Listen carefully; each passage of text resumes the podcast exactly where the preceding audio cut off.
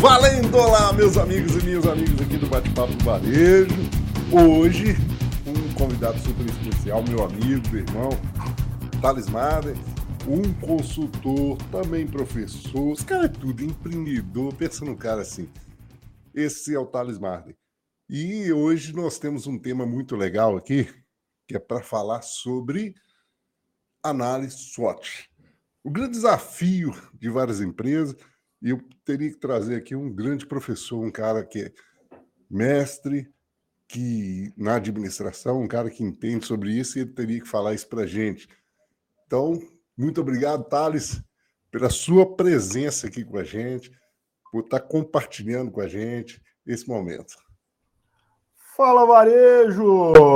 Tudo bem com você, meu amigo? É um prazer estar aqui, é um prazer compartilhar um pouquinho do que eu sei aí sobre SWOT, né? É, parafraseando um, um, um amigo, um ex-colega de faculdade, ele falava assim, Thales, eu sou um oceano de conhecimento, e eu, oh, que legal e tal, mas com um centímetro de profundidade.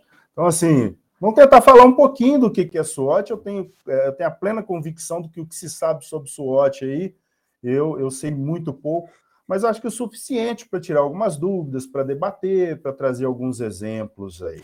Estou à sua disposição, Não, Muito bom, né? essa disposição que é bom demais. Thales é um, um, um grande profissional, no final vai deixar aí os contatos para vocês falarem com ele.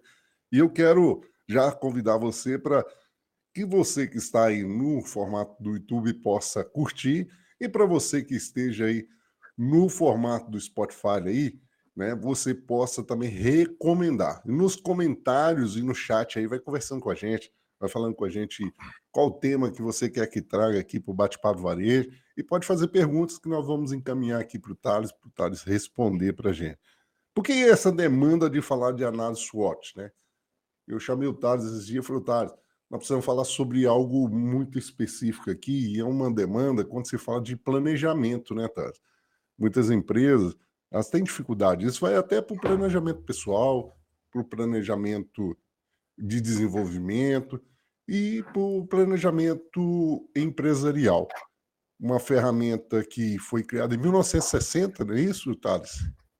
Isso, ela foi criada em 1960, né? Albert Humphrey, né? Ele, ele é de Stanford, nos Estados Unidos, né? Uma universidade, e ele criou essa ferramenta, né? Ele teve lá um insight e, opa, deixa eu sistematizar aqui um conjunto de informações que são importantes para a tomada de decisão. Te cortando, já adiantando, você falou de planejamento, o análise SWOT, assim como outras ferramentas, é utilizado em planejamento. E planejamento, qual é a base do, planejamento? É informação, é conhecimento. Sistematizar a informação, sistematizar o conhecimento para tomada de decisão a título de planejamento é importante nas organizações. É, se eu sempre estou aqui atuando em várias empresas, tá? E a gente vê essa dificuldade, muitas vezes, de planejar, né? Acho que parece que não é uma prática nossa do brasileiro, né? De, de planejar, e tem essa dificuldade, é meio cultural, diríamos assim, porque o cara começou dentro do varejo, ele começou com a banquinha dele, começou ali o projeto dele que tá dando certo, a banquinha foi vendendo para caramba, existia uma demanda, o negócio foi fazendo dinheiro, foi emendando ali, emendando aqui, e sempre funcionou. Mas o debate que eu sempre faço o tempo todo com eles é que não dá para ser mais amador hoje dentro do varejo. Né? Que dava para ser amador, talvez há uns 20 anos atrás, quizá até um pouco menos, 15 anos, mas hoje não dá mais para ser amador. E esse é o debate que a gente faz o tempo todo aqui. Então, por isso é essa conversa nossa hoje, é de trazer esse contexto e debater isso com esse varejista para que ele entenda quão é fácil essa ferramenta, quão ela é prática e que dá para fazer. Muito simples, né? Às vezes a gente vê a dificuldade de fazer porque nós encontramos tempo, talvez nós deveríamos até fazer aqui um bate-papo varejo sobre a, a, questão de análise de tempo também, né? Saber a gente administrar o nosso tempo, mas, ou seja, o quadrante lá do tempo também, mas a gente é, precisa entender que precisa sentar e planejar o negócio dele. Faz sentido isso aí, Tots?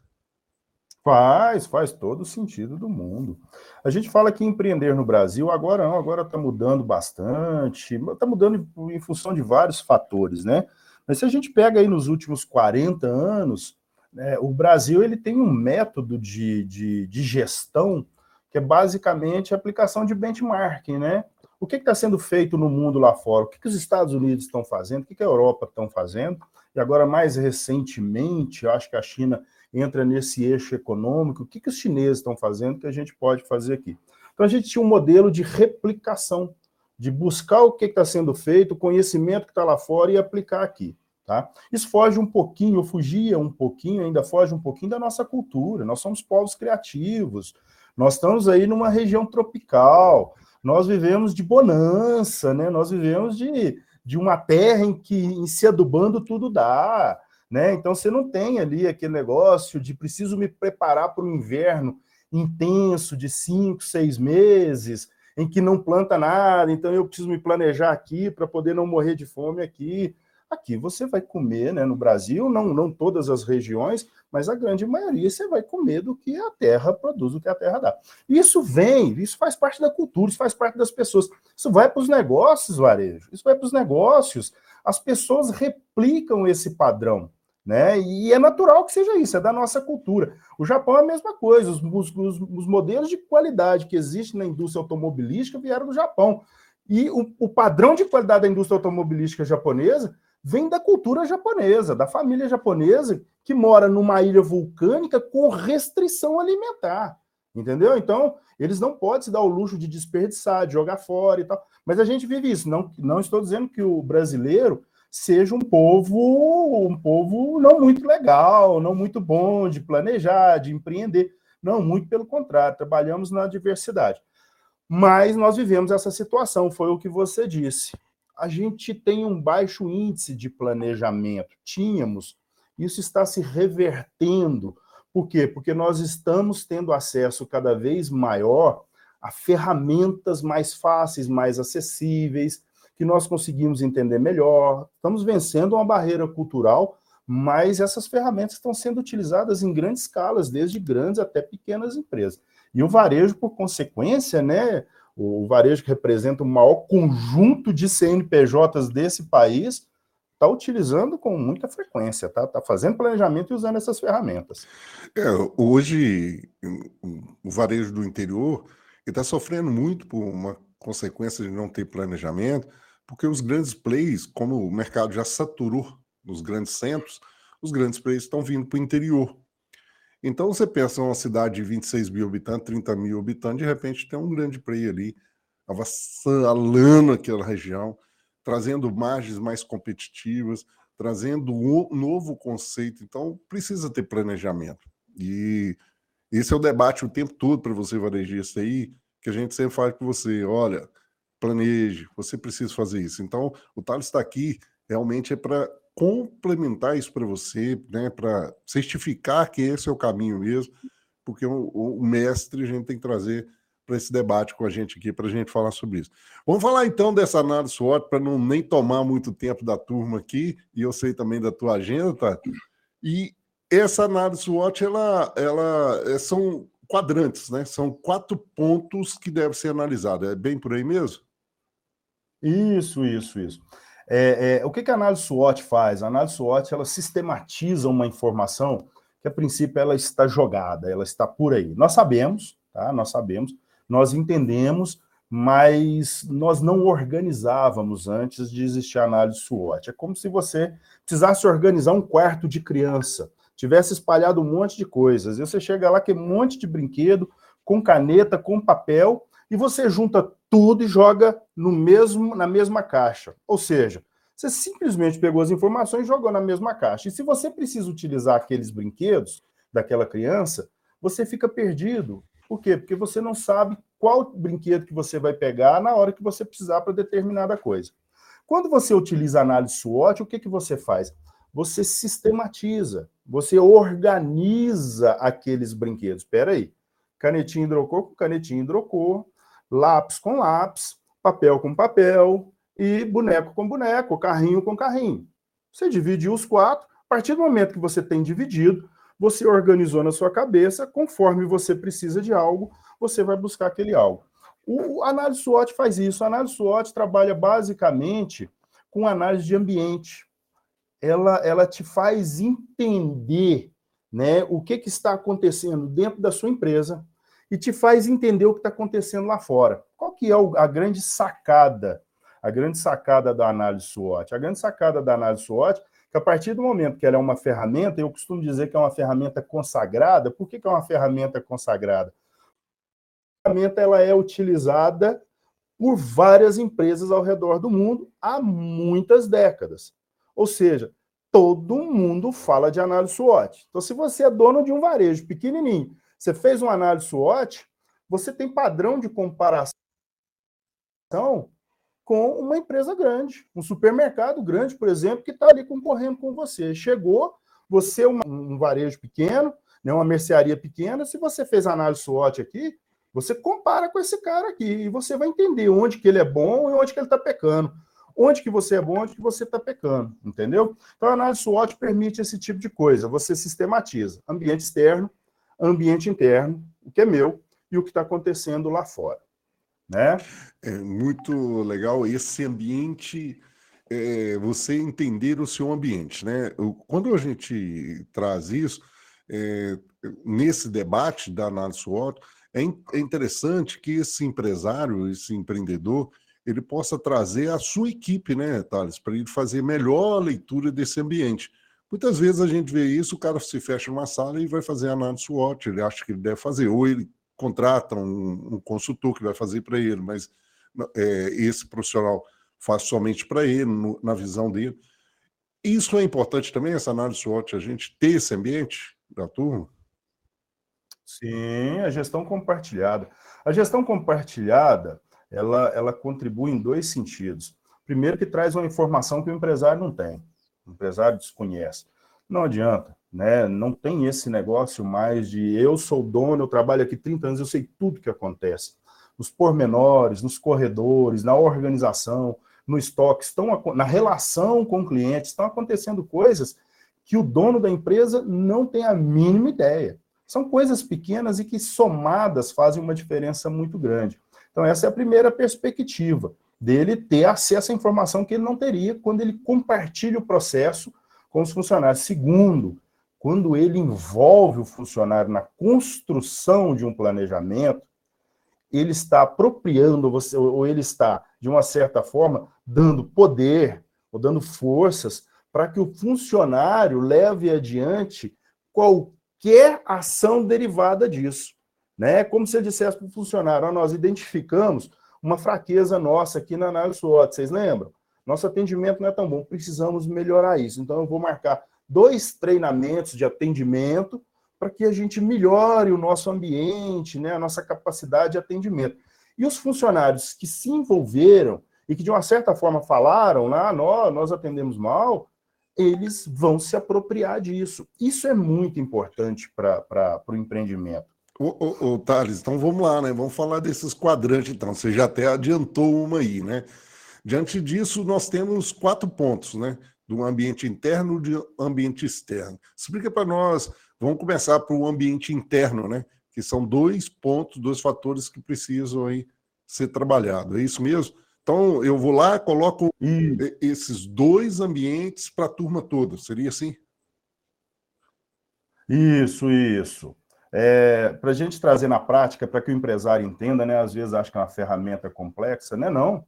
É um Canva, é uma, uma, uma folha de papel grande que você prega na parede e você escreve ali, é, análise de ambiente interno, né, ou, né, é, força, fraqueza, né, e você vai fazer uma alta análise. No que, que nós somos bons? E vai escrever, ou vai pregar post-it, nós somos bons nisso, nós temos preço competitivo, nós temos um atendimento, isso a título de força, né? O dono da, do dono da mercearia, por exemplo, está próximo dos clientes, escuta os clientes, está aqui do lado é acessível, tem um crediário próprio varejo. De repente, isso não ainda não existe, não, isso não existe nas grandes redes, mas ainda existe em alguns, alguns estabelecimentos comerciais que a pessoa que chega lá não, pode ser uma força, não, não, né? Vou, que anota para mim aí que eu te pago, mas ele não consegue fazer isso no supermercado.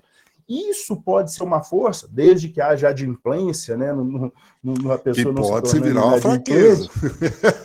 Pode virar uma fraqueza. A inadimplência pode virar uma fraqueza.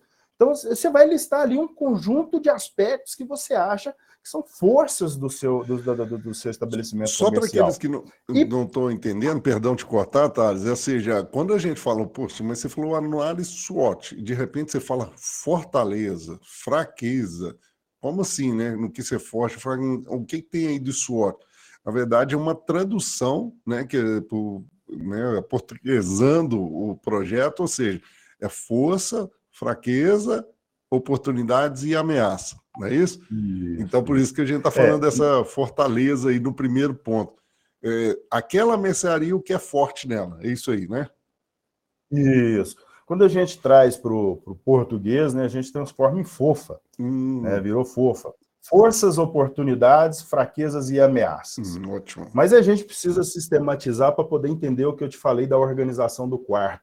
A gente precisa colocar né, cada componente, cada material no seu devido quadrante para que a gente possa utilizar de forma correta. Né? E a gente estava falando das forças, falando das fraquezas, que é uma análise de ambiente interno, é uma análise de ambiente, é como se eu estivesse fazendo uma avaliação minha. Ótimo. É como se eu fosse concorrer a uma vaga, por exemplo, num supermercado, e eu precisasse entender o que, que sou eu, o que, que eu sou capaz de entregar, né? Se eu, eu fico nervoso, não fico nervoso, se eu tenho capacidade capacitação, se eu tenho competência ou se eu não tenho competência para poder assumir aquela vaga, eu vou entender as minhas forças e as minhas fraquezas para concorrer né, com, né, com um monte de concorrentes que estão ali. No estabelecimento comercial, no varejo, na empresa, na organização, a mesma coisa. Eu sistematizo desta, desta forma. Minhas forças, minhas fraquezas, né? Lembrando que as forças e as fraquezas, elas estão no meu controle eu tenho controle. Se eu, se eu, por exemplo, se eu identifico que o meu atendimento não é muito bom, ou que a minha, a minha reposição de prateleira, né, tirar do estoque, repor e organizar as prateleiras não é muito legal, eu tenho como corrigir isso. Do treinamento, do capacitação, explico, né, faço para que os funcionários vejam como deve ser feito acompanhe o padrão, vê se está sendo feito. Então, essa é a grande vantagem né, da análise de ambiente interno. Outro fator que eu faço a minha análise SWOT ou minha análise fofa, mas eu sou capaz de fazer a análise fofa do meu concorrente também, dos meus principais concorrentes. E saber quais são as forças e fraquezas deles e comparar com as forças e fraquezas do, do meu, do meu no meu negócio, no meu empreendimento. É muito legal. É, se a gente pegar, vamos pegar um produto aqui, é muito conhecido. Vamos pegar aqui uma Coca-Cola, pode ser? Vamos pegar, fazer as pode. forças e fraquezas. Vamos imaginar que nós estamos dentro da Coca-Cola agora e a gente está falando as forças e as fraquezas dela. Qual é a força da Coca-Cola? Qual é a fraqueza da Coca-Cola? Né? A força da Coca-Cola, por exemplo, é o marketing dela uma coisa fantástica. Né? Você pensa no domingo, você pensa na Coca-Cola, né? eles já conseguiram inserir isso. Isso é a força dele, é uma coisa interna que ele trabalha. É isso mesmo? Estou indo no caminho certo aqui, Thales? Sim, marketing, logística, logística e distribuição da Coca-Cola. A Coca-Cola chega onde não chegam os correios. Isso. Então, assim, a Coca-Cola, cara, ela, ela é fantástica. O marketing, né? O, o atendimento, o relacionamento. Coca-Cola é um produto que, a princípio, você sabe mais, você sabe melhor do que eu. Vende sozinho. Vende sozinho. Né? Não é esforço de venda, é tirar pedido. Eu tenho um bate-papo do varejo é? aqui, que é com um profissional, e a gente sempre fala, ele conta uma parte disso, ele fala assim: olha, você vai no supermercado comprar um determinado refrigerante. Você sabe qual refrigerante você vai comprar. No caso, ele já estava falando da Coca-Cola, né? Aí você é abordado por uma menina que vai te vender uma tubaína. E aí você fala: não, não, eu já decidi qual refrigerante que eu vou comprar. É porque esse marketing foi feito antes. Então, quando a pessoa já foi para a compra, já foi decidida comprar naquele produto, porque ela se identifica com aquele produto. Faz sentido? A fortaleza seria isso, né? Com certeza, mas isso é um papel da Coca-Cola, né? É do estabelecimento comercial também, que, que, que, disponibiliza o produto logo na frente, na entrada. Tem o, o item de, de, de alimentação que vende mais, a Coca-Cola está do lado, por orientação da Coca-Cola. Mas a Coca-Cola está batendo na nossa cabeça o tempo todo, né? Esses dias eu estava vendo. O Papai Noel é o papai da Coca-Cola, o Papai Noel da Coca-Cola. Né? Ele é vermelho, vem no Natal, na roupa vermelha, Coca-Cola tem um item vermelho, não sei o que e tal. A Coca-Cola simplesmente monopolizou o Natal. Méritos da Coca-Cola. Méritos da Coca-Cola. É, do, do, domingo, né? Que tem a Coca-Cola. Ou seja, é, é, existe isso como fortaleza. Pegando a própria Coca-Cola, olhando agora a fraqueza. Aí vamos lá, né? Muito açúcar, né? É o que mais debate, né? Ou seja, nós estamos numa geração saúde e as pessoas começam a debater o que elas consomem. E a Coca-Cola tem isso como uma fraqueza, seria? Como uma fraqueza, com certeza. As novas gerações, e aí a gente pode entender isso em duas perspectivas, não atropelando o processo. É uma fraqueza. A receita da Coca-Cola é uma fraqueza de fato por quê? Porque, infelizmente, ela não está condizente com nova, as novas expectativas de consumo dessa nova geração, tem muito acesso à informação, que aos dois, três anos de idade pega um tablet ou um celular, aos quatro anos de idade, cinco, oito, pega um tablet ou celular, ou celular, entra numa mídia social e vê alguém falando que Coca-Cola é cancerígena. E essa pessoa começa a decidir por não consumir Coca-Cola mais, porque Coca-Cola faz mal, né? Eu acho que isso foge até do nosso controle, do nosso debate, porque é, um controle, é, um, é uma discussão muito específica, mas é ou não é de fato? Não sendo cancerígena, tem uma parte da população que acredita que é. é. E que não vai consumir Coca-Cola. E a Coca-Cola já desconfiou disso. A Coca-Cola já percebeu isso e a Coca-Cola está mudando radicalmente, sem abandonar o produto, radicalmente o posicionamento dela no mercado. É muito interessante, porque, observe, vocês que estão acompanhando, está gostando aí do bate-papo do varejo, já vai curtindo, já vai compartilhando, já vai mandando para outras pessoas. Se você está no modo Spotify aí, por favor, no finalzinho, não esqueça cinco estrelas, hein? Tem que chegar no final, avaliar e coloca cinco estrelas lá no bate-papo do varejo. Mas voltando aqui, é interessante que quando você faz, observe isso, a fraqueza e as fortalezas, ou as fortalezas e a fraqueza, você já gera planos de ação. Né? O Tado já começou até a gerar o plano de ação. Que, qual foi a estratégia dela quando viu a fraqueza? Fazer aquela ação. Mas existe também o plano de ação da fortaleza. Né? Porque se ela, tá, ela, ela tem como forte isso, você lembrar domingo, Natal, existe algo que ela faz para proteger cada vez mais essa fortaleza dela. É assim mesmo, Thales? Ela vai reforçar o que ela tem de, de melhor, ela vai reforçar a força dela, ela precisa tornar aquilo cada vez mais evidente. Sabe por quê? Porque o concorrente já fez a análise SWOT dela e viu que ela é forte nisso, e se ele quer concorrer, ele precisa ser melhor do que ela naquilo. Então ele está trabalhando para, de uma certa forma, imaginando que o marketing dela é a grande força, ele está trabalhando para ser melhor em marketing. E a gente vê várias vezes, em alguns momentos, os concorrentes né, tem atuações que acabam, né, ou apareceu uma a Pepsi de vez em quando faz isso e depois ela dá uma sumida. A Coca-Cola se mantém. Mas a Coca-Cola é porque a Coca-Cola sabe que ela precisa reforçar isso. É porque se ela as fraquezas ela precisa mitigar. E, e se ela não fortalecer Oi? isso, né, ela não reforçar, igual você falou, é, essa fortaleza dela, o que acontece? Ela vai perder mercado, né? E aí, vai automaticamente, ela sabe disso. Então, ela vai lá, faz um plano de ação, tanto para a fraqueza, mas faz com uma fortaleza.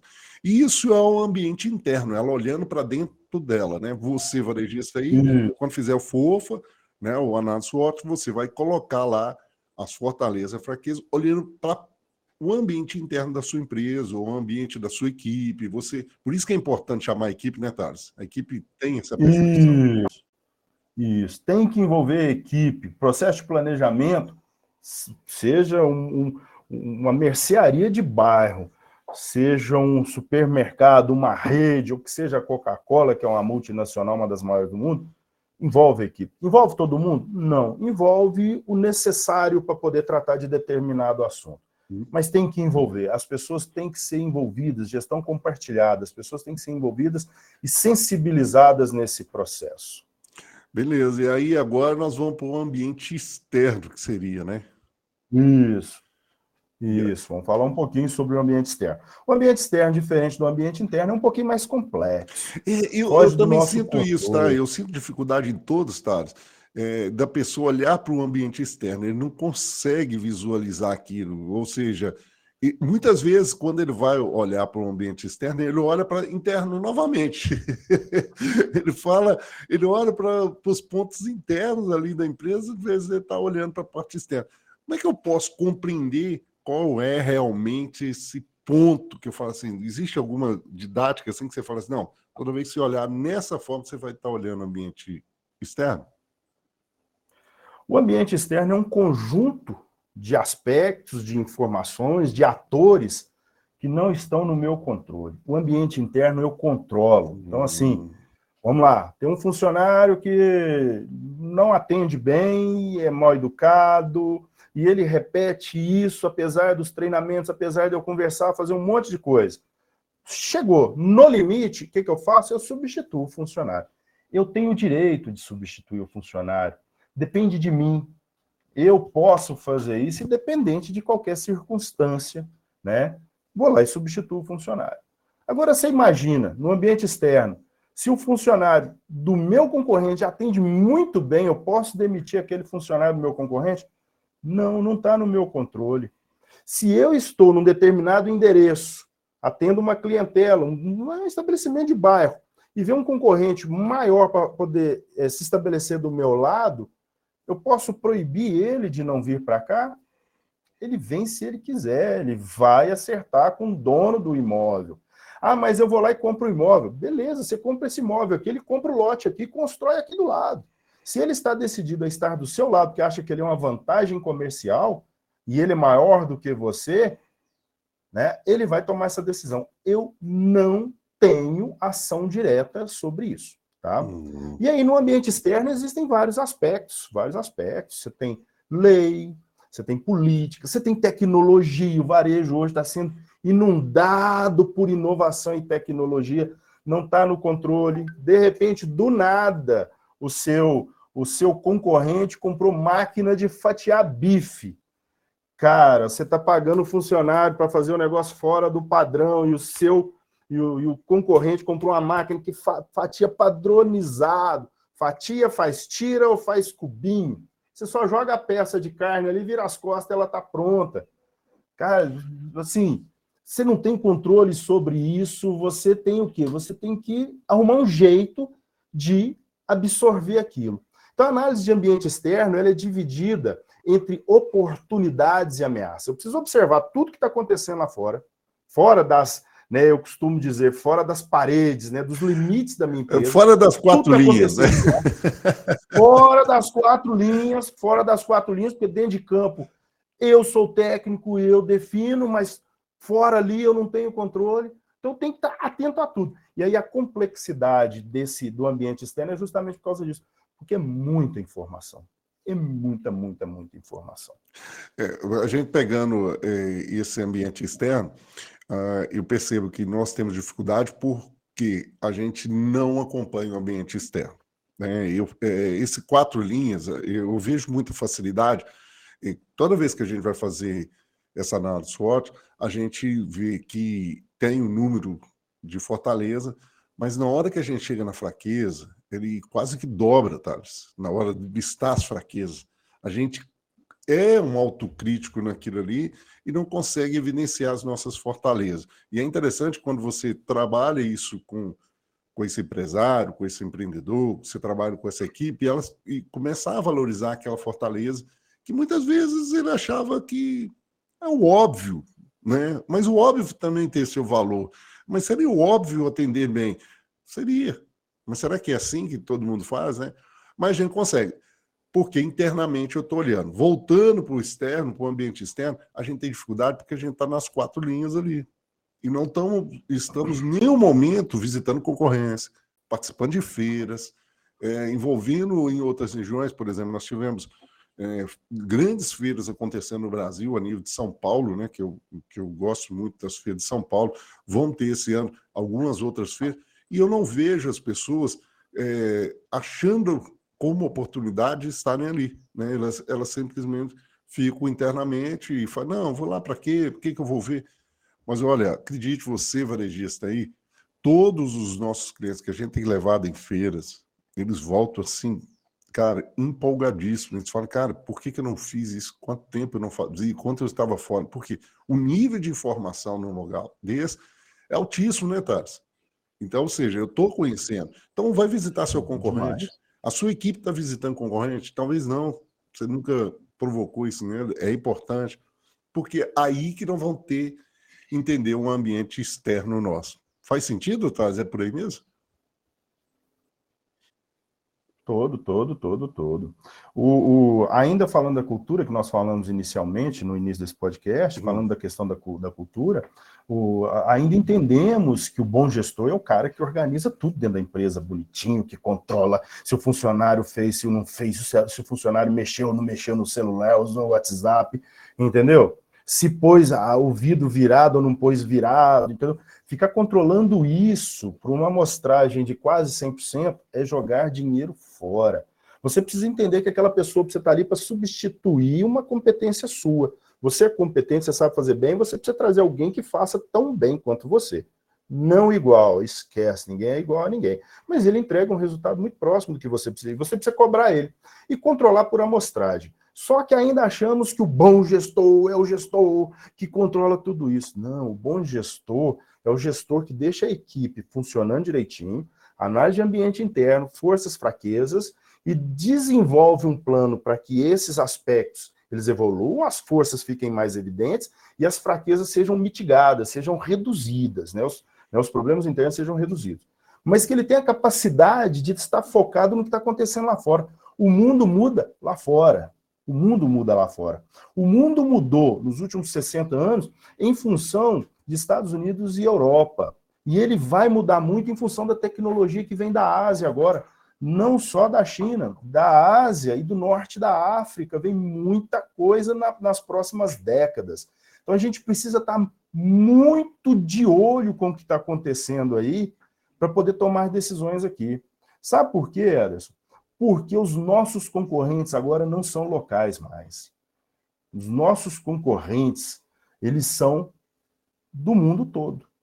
Né? Quando eu achava que pegar o ônibus, ir para um centro comercial, comprar um monte de produtos, colocar na minha loja era uma vantagem competitiva, hoje a vantagem competitiva é a competência que você tem de fazer negócio online, internacionalmente, e trazer esse produto aqui e vender a preços competitivos. Né? Então as coisas mudaram. A análise de ambiente externo serve, mais uma vez, para sistematizar essas informações. O que é interessante na análise de ambiente externo? A análise de ambiente externo tem um aspecto muito legal. No mesmo setor, então, se a gente falar, nós estamos falando de supermercadistas, estou citando supermercado, mas loja de roupas, loja de brinquedos, né, no mesmo setor, qualquer ameaça que surgir impacta todo mundo de forma igual. Tem vantagem quem está preparado para poder fugir dessa ameaça. E qualquer oportunidade impacta todo mundo de forma igual. Tem vantagem quem se aproveitar muito dela. legal isso. Eu cito um exemplo. Se você, se você me, se você me, se você me permite, eu tenho um exemplo que aconteceu aqui em Lavras. Já estamos com 30 e poucos minutos. Se você me permite, eu tomo. Pode, à vontade, tá? Posso? Tá louco. Fico, o horário é teu, meu amigo. Muito eu fico legal. Todo, eu, fico, eu fico aqui, assim, quando você fala aí essa questão, né? Que a oportunidade, tanto a oportunidade de ameaça, não está só para você, mas está a todos. Eu fico pensando tanto que perde de oportunidade quando você está só nas quatro linhas. É aí que se me mexe. E, e, e o Thales está aqui, né? Até. É, geolocalizando, né? Eu acho que a palavra é essa, se, se localizando, ele falou, olha, em Labras aqui, em Minas Gerais, no sul de Minas, a gente tem uma situação, é isso mesmo, Thales, que falar? Sim, uma situação muito legal. Aconteceu, se eu não me engano, em 2013, 2014, existia uma lei que proibia os estabelecimentos comerciais de colocarem mesas e cadeiras é, é, na calçada. Sim. Na calçada, não pode já tinha a lei, mas os estabelecimentos comerciais, eles punham, desconheciam a lei. Tinha a lei, mas eles desconheciam. E por erro da lei, a lei, a lei ela depois ela foi flexibilizada, até tantos por cento da calçada. Mas antes não podia ter pôr, pôr nem mesa nem cadeira. E alguém percebeu aquilo e falou para o governo municipal na época que não pode pôr mesa e cadeira na calçada, não. Vocês têm que fiscalizar isso. Ou temos que fiscalizar. É lei, tem que fiscalizar. Às vezes até a contragosto, mas vou ter que fiscalizar. Aí pegou, colocou os fiscais né, nas ruas para poder fiscalizar. O fiscal que foi meu aluno na época, ele quem relatou isso, depois eu comecei a observar, ele, ele encontrou dois estabelecimentos comerciais próximos, próximos, em que os dois estabelecimentos comerciais bem pequenininhos Sim. utilizavam a calçada. E ele passou e ele notificou, ó, oh, tem uma lei que é assim se assado, é lei, tem que cumprir, não sei o quê. Se vocês colocarem os, é, as mesas e as cadeiras na calçada, eu vou ter que multar vocês. Dois estabelecimentos, um do lado do outro. O que estava logo abaixo já disse para ele assim: eu não tenho onde pôr mesa e cadeira, então eu vou fechar as portas, porque é, é, eu não tenho condições de receber o pessoal aqui dentro. Mas um estabelecimento que vai quebrar por causa dessa lei idiota, uhum. né? Falou assim: essa lei idiota. E fechou as portas. E avisou os clientes: não atendo por causa disso. O estabelecimento comercial de cima, olha para você ver, isso é uma ameaça. É uma lei, é ambiente externo. Pegou os dois Sim. da mesma forma, né? O que estava um pouquinho acima são vizinhos que estavam um pouquinho acima na, na ladeira, na rua que estava subindo, e parou, gente, como é que eu vou fazer para fugir disso? Eu não posso pôr aqui, mas eu tenho meus clientes cativos e tal. Foi para a rua, foi para a porta do estabelecimento comercial dele e começou a olhar. Quando ele olhou numa rua travessa embaixo, ele percebeu que existia um caminhão de carroceria, sabe aquela carroceria de madeira? Que dormia toda noite ali do lado uhum. da, do bar dele. Ele foi atrás do cara e falou: escuta, você para seu caminhão aqui todo dia, para. Então, você não quer parar em frente ao meu estabelecimento comercial do lado de lá da rua? Para lá. Eu te dou 50 reais por noite. Pô, vou ganhar 50 conto para ficar ali, eu vou. Ué. Aí foi. Estabelecimento, parou o caminhão. O que, que esse dono do bar fez? Foi lá, baixou uma lateral, pôs uma escada, pôs mesa e cadeira e em começou a atender os clientes aonde? em cima do caminhão. Veio a, veio a fiscalização, veio a fiscalização. Ah, mas eu estou na calçada? Não, você não está. Então você não pode me multar. A lei fala da calçada, não fala de atender meus clientes aqui. Aí envolvia outros aspectos, vigilância sanitária e tal, mas a lei foi revista. Então aquilo ali não durou muito tempo, durou um mês, não sei. A lei foi revista, foi mudada e ele voltou para a calçada ocupando uma parte pequena da calçada, ou a maior parte da calçada, mas deixando espaço para o pedestre passar. Isso é a percepção de oportunidade e ameaça. Você imagina que quando, quando acontece um, isso, um toma a decisão de fechar o estabelecimento comercial.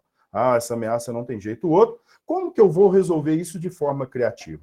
Isso acontece a todo instante. Legislação, tecnologia, política, concorrente. O cliente muda. O cliente que adorava Coca-Cola daqui 20 anos não vai beber Coca-Cola e eu ganho muito dinheiro com Coca-Cola. Eu vou passar a vender o quê? mas eu preciso entender o que está acontecendo lá fora. Eu não vou entender isso enquanto eu estiver olhando a minha equipe, entendeu? Eu preciso ir lá para fora e olhar o mercado. interessante, né? Eu, eu, a gente olhar para o mesmo ponto com olhares diferentes. Eu, sinceramente, eu fiquei encantado de ver a solução desse, desse empreendedor aí. Ele realmente achou uma solução e ele estava dentro da lei. É, é, trazendo isso para a gente observar, né, dentro de, um, de uma ameaça, hoje, a, hoje o varejo em si, vamos falar de mercados, por exemplo, supermercado, e, e não vou falar só de supermercado, nós temos também a, a, o caso das farmácias, os pet shops, hoje quais são as grandes ameaças? Os grandes players que estão aproximando dele no interior, né? eles estavam em grandes centros e estão para o interior. Com relação a isso, né, hoje você vê no interior é, Drogaria São Paulo, Drogaria Araújo, coisas que você não, não imaginava, talvez uns 10 anos atrás, a gente nunca imaginava. A gente vê também no, no interior é, grandes players de supermercado, como atacarejos, né, que acho que é, ou seja, você observa eles invadindo o interior e fazendo um bom trabalho nesse sentido. Aquilo que eu tinha como tranquilidade se tornou uma ameaça. Bom, como que ele olha para essa ameaça, Thales? Como é que ele deve olhar para essa ameaça quando ele vê isso? Ele, ele precisa prever isso antes? Ele, ele, só no momento que acontece? Como é que você eh, pode falar isso como ameaça e oportunidade para ele? Tem, tem um negócio em estratégia que é chamado de tendência, né? A análise de, de ambiente também, a tendência. É, a gente precisa estar muito atento aos movimentos que não se concretizaram, mas eles iniciam. Eles estão começando e eles vão se intensificando por um conjunto de fatores, porque de fato, às vezes o mundo está caminhando nesse sentido. Quando a gente fala assim, ah, tem uma geração Nutella, não come carne, não come gordura, vê como é que o animal é sacrificado, isso está se intensificando. E a indústria de alimentos já está se reposicionando, já está mudando a forma como ela produz alimentos. Tanto é que já, está já estamos falando de produção de carne em laboratório, impressora 3D, para que desvincule da, do, do, sofrimento animal.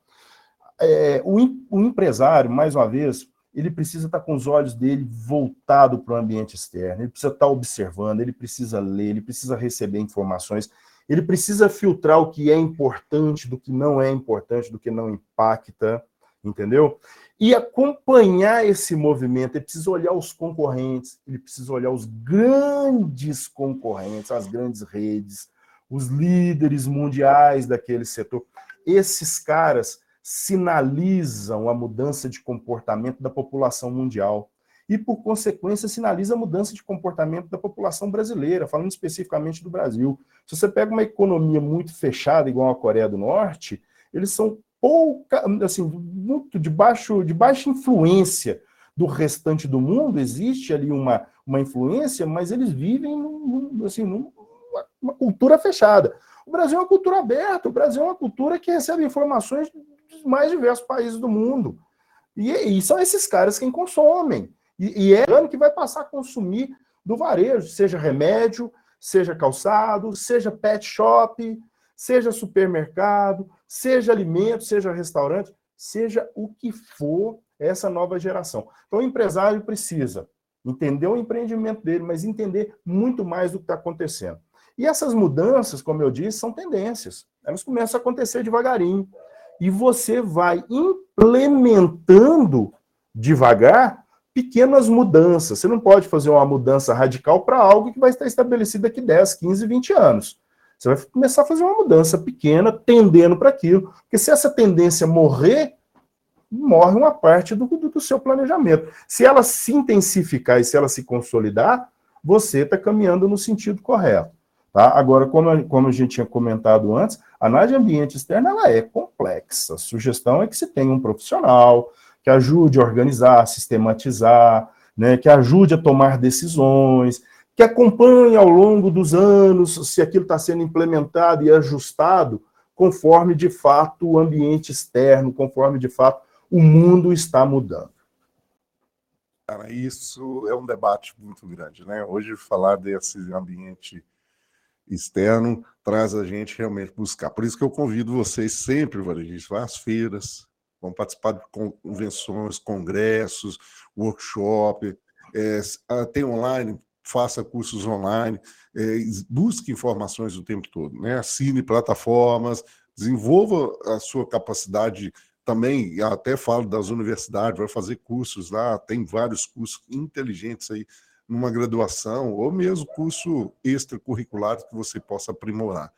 Ô, ô Thales, Vamos lá pensar a Coca-Cola, então, fazendo o que, que seria ameaça, o que, que seria oportunidade para ela. O que, que você acha aí? O que, que a gente seria uma ameaça? Vamos ser agora os caras da Coca-Cola aqui para ver se nós sabemos, é, é, olhamos para esse lado. Eu acho que uma das ameaças, eu, eu, acho que a gente já até falou, né? Tem uma, uma questão, tem um, uns refrigerantes regionais, né? E eles são uma ameaça muito forte para ela, que não está no controle. Faz sentido isso? Faz, faz sentido isso, faz sentido isso. Um exemplo é quando ela comprou uma, uma, uma, uma fábrica de tubaína, né, de, de, de, refrigerante, no pé da favela da Rocinha, se eu não estou enganado, uma favela no Rio de Janeiro, porque o vendedor da Coca-Cola não, não conseguia subir e atender um público de um milhão de consumidores na favela. Mas quando ela compra um concorrente local, e ela produz o refrigerante, a Coca-Cola chega nesse concorrente, sobe Coca-Cola e sobe todos os outros refrigerantes ali. Então, assim, ela está muito atenta ela toma muitas decisões em função, em função desse movimento, em função né, dessa percepção. A Coca-Cola, como exemplo, é um negócio fantástico. A Coca-Cola, para análise de ambiente, a Coca-Cola, ela, né, ela sabe que o consumidor tradicional dela vai morrer. Né? É um produto que.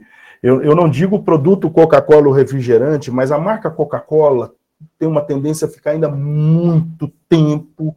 Ela está em, em roupa, ela está em chaveiro, ela está em prestação de serviço, ela tem vários produtos, estampada mesmo como marca Coca-Cola ou como produtora daquilo. Aqui em Lavras tem uma fábrica de lácteos da Coca-Cola, você sabe disso. E ela, ao perceber a mudança de comportamento, que isso é um né, ambiente externo, as pessoas estão consumindo outras coisas, coisas diferentes, ela começa a entrar em outros setores, em outros segmentos, por quê? Porque ela continua presente na vida da população que ela atende. Entendeu? Então a Coca-Cola tem uma expertise muito grande quanto a isso, né? Se você não quer consumir Coca-Cola mais, você quer o quê? Água? Eu produzo água, toma aqui. Ponto final. Aí, Aí eu quero uma alimentação né? saudável. Seriam as oportunidades nesse caso? as oportunidades, as oportunidades, né? Eu, eu Agora, muita gente pode ver qual é a oportunidade, e aí eu, eu trabalho em cima dessas oportunidades que pode se tornar a fortaleza minha amanhã. É, é bem assim, né? O que ameaça isso. pode se tornar amanhã minha fraqueza também. Pode ser isso? É, não é uma relação direta, para ser muito dizer, não é uma relação direta entre a, entre a, a, a fraqueza e, e a ameaça, entendeu? É, ameaça e oportunidade elas estão lá fora, mas elas podem fazer com que fique evidente a minha fraqueza. A ameaça lá fora pode tornar muito evidente a minha fraqueza. Por exemplo, eu tenho uma, eu tenho uma loja e eu sempre atendi mais ou menos. Tá lá, mas o cliente não tem onde consumir, ele vai consumir na minha loja. E de repente vem uma loja para cá que não é tão maior do que a minha, é do mesmo porte, é um concorrente, mas o atendimento deles na outra cidade é fantástico entendeu? É uma ameaça que vai tornar evidente uma fraqueza minha. Aí eu tô correndo atrás. Você tá entendendo? Eu tô correndo atrás. Hum. Porque esse cara chegou que ele atende muito bem e eu não atendo bem. Então eu já estou um passo atrás dele. Eu preciso dar um sprint para poder me comparar a ele, ou então eu vou andar a cargo dele, vou andar no vácuo dele.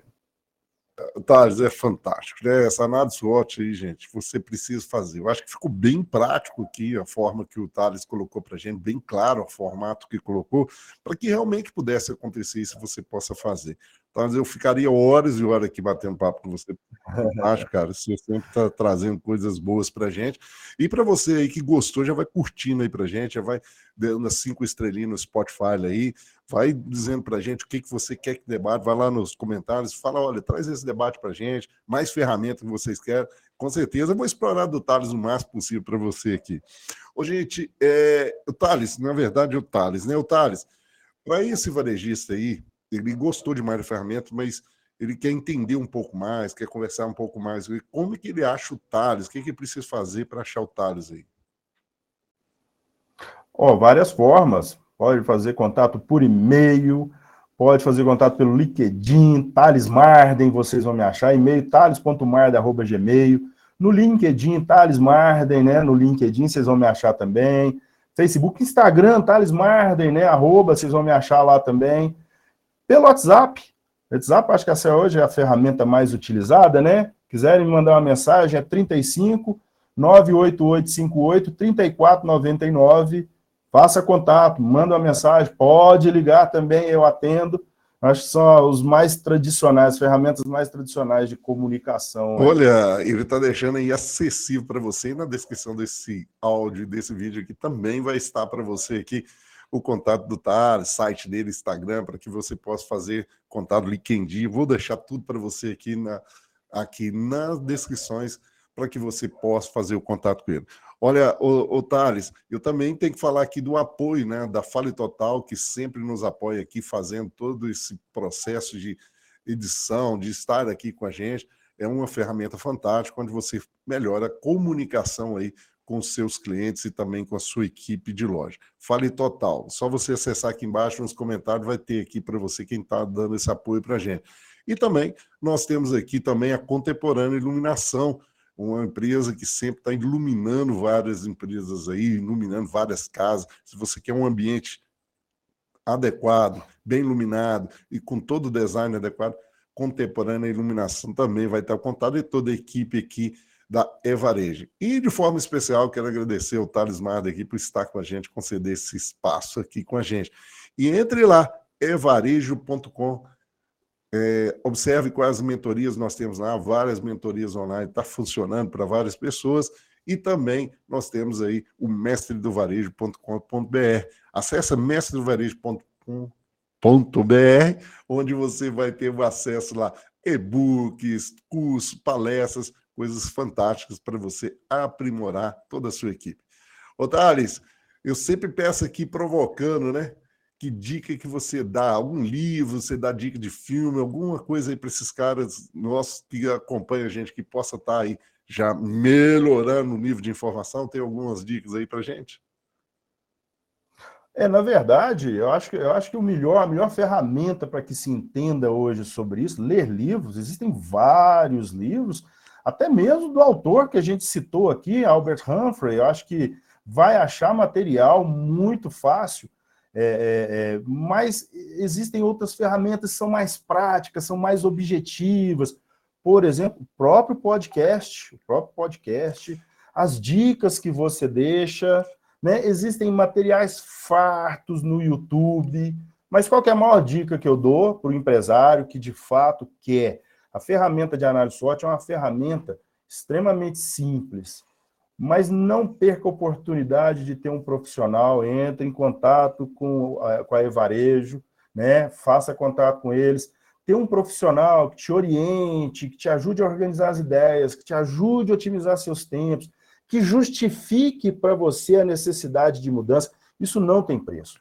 Ler é muito importante, mas ter alguém te tutelando do seu lado, explicando, te orientando, não tem preço. Perfeito, Thales. Muito obrigado. Obrigado a você também. Curte esse canal. Compartilhe o mais possível, porque o varejo precisa de pessoas igual você. Valeu, gente. Obrigado.